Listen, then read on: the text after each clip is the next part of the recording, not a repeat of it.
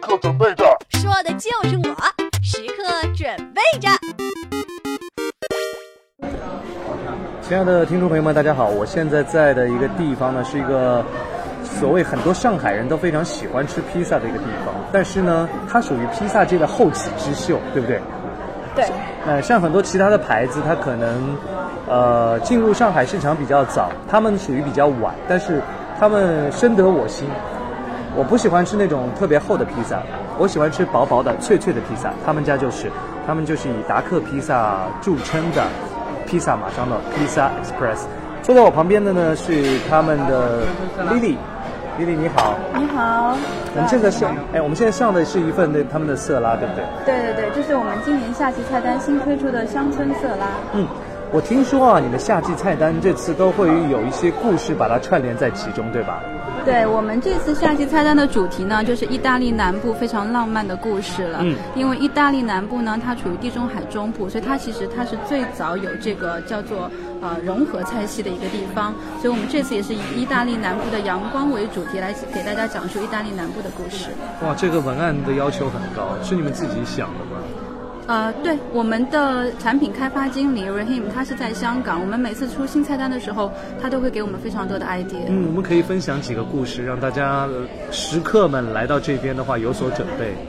啊，完全没问题。嗯，首先我们来看看头盘当中，就这道色拉它有没有故事？嗯，在头盘当中呢，我们这期菜单当中新推出的一个头盘叫做清新之吻。那么这个清新之吻呢，是因为它的造型其实是让你看到就会有想要亲吻上去的感觉。那它的口味也非常非常之清新。那这个到清新之吻呢，就是我们今年夏季菜单的开端了，以一个清新之吻来开始我们夏季菜单的旅程吧。嗯，清新之吻，听这个名字好像应该有一些类似于薄荷啊。或者是甜品的东西，你们会不会把甜品放在头一道？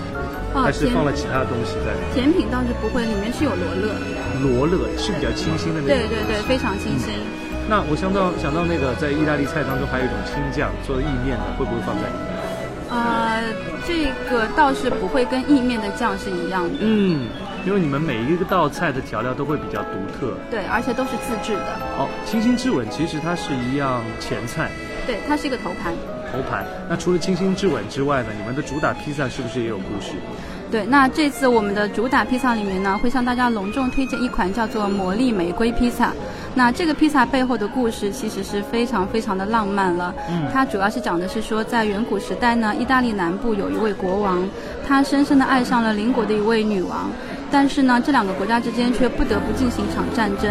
在战争的过程当中呢，这位国王他被啊邻国的这个部队去去追赶，那国王他就将自己藏在他自己在一座山上的玫瑰园里面。可是，在风吹之下呢，玫瑰动了起来，所以国王就被发现了。嗯，所以之后国王他非常生气，他就下令他的臣民是不可以去看这个玫瑰园，无论是白天还是黑夜。可是他却忘记了提到这个清晨和傍晚。所以人们在清晨和傍晚这一天当中最有魔力的两个时段呢，还是可以看到这美丽的粉色的玫瑰园。那我们这一款披萨上用的这个意大利风干火腿的粉色，恰恰就是这个在清晨和傍晚时候露出的美丽的玫瑰的粉色。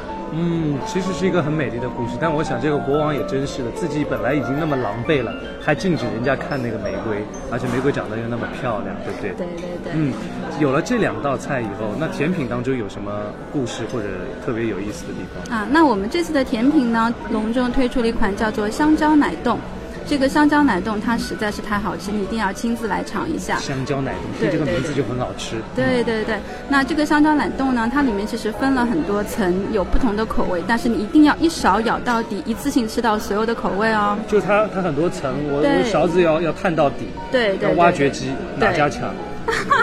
对，Pizza Express 最强，最强的是这个勺子一勺挖到底的那感觉。对对对，那关于这道甜品呢，我们的产品开发经理还有个很好的建议给大家哦，因为我们这款甜品它的分量呢，其实是适合两个人来分享的。嗯，但是分享装。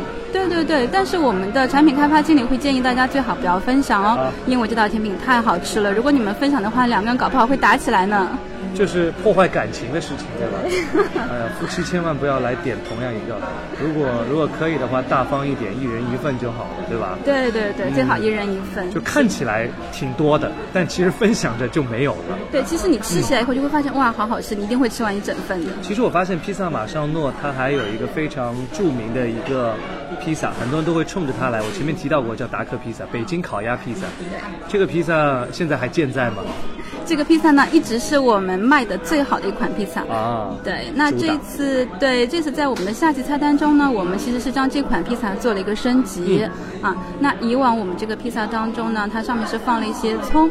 那呃，也确实有些客人反映说，这个披萨可能如果因为觉得很好吃嘛，想多吃一点，但吃多了以后可能会觉得有一点点的腻。嗯。所以这次呢，我们对配方进行了一个升级，我们将这个葱的分量稍微减少了一点点，然后加上了黄瓜丁在里面，这样就黄瓜的清新气息呢是非常的清香，再加上它又可以非常好的去解腻。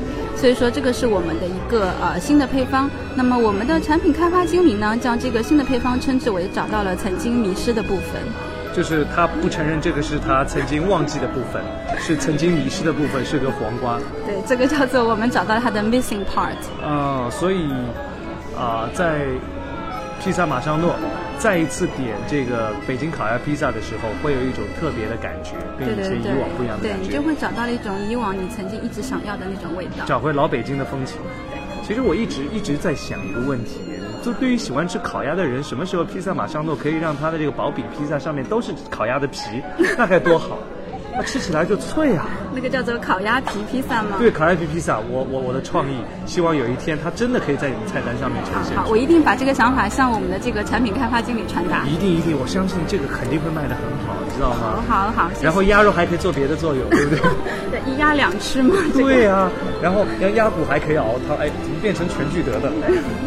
接下来我们来聊一聊你们这边还有一个非常有意思的部分，别的披萨店可能没有，就带小朋友自己来做披萨。对，有没有这个门槛、年龄的限制？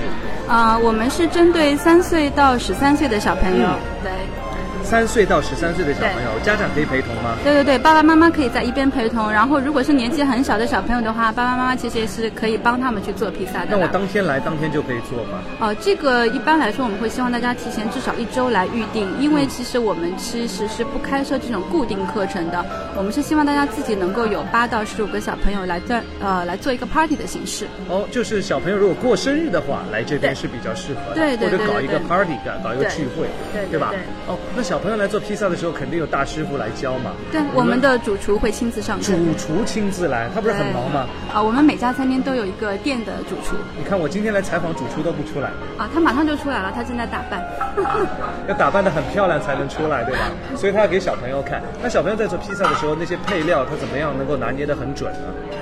啊，配料是这样子的，我们的这个因为是小朋友来做的话，我们的厨师是把这个面饼事先先擀的比较好的来拿给这个小朋友，然后小朋友们自己可以去按压这个面饼，去体验这个面饼在按压的时候里面的那种手感。嗯。那之后呢，我们会把我们独有的番茄酱啊拿给小朋友们，每个人一勺，记得只有一勺，因为这是最佳的口感的一个程度。所以它不能多加，多加了以后口感就不正宗。对对对，然后我们的呃工作人员会把这个啊这个番茄酱倒。在这个面饼上，然后小朋友会用我们给的工具把这个番茄酱涂匀，跟着我们的呃工作人员后面一起去学习如何涂匀番茄酱。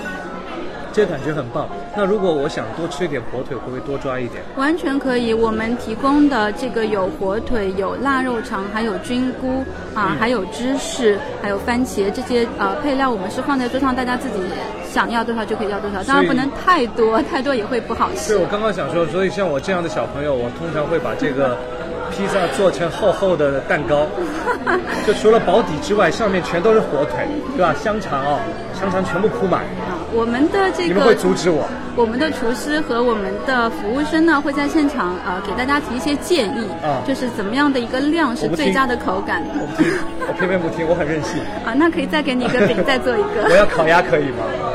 嗯，烤鸭的话，我们在小朋友做披萨的这个这个节目里面倒是没有。对，可是大人来做的话是可以有的。哦，还有大人的班可以。对对对，我们也针对成年人提供这样的做披萨的活动。也需要提前一个星期。也需要提前预约，那也需要有至少八位呃成员来参加。那我们凑一下，这桌子下次再找几个人过来，对对对我们把那个披萨做掉，一定要烤鸭的。到时候我跟我们跟主厨说一下，请把烤鸭皮拿出来，烤鸭肉带回家去吃就好了。非常感谢丽丽今天接受我们的采访，而且招待我们那么丰盛的一餐。我相信很多很美好的故事会在时刻当中流传，很多很美好的经历也会被我们分享。谢谢。好，谢谢今天来到 Pizza Express，欢迎大家常来哦。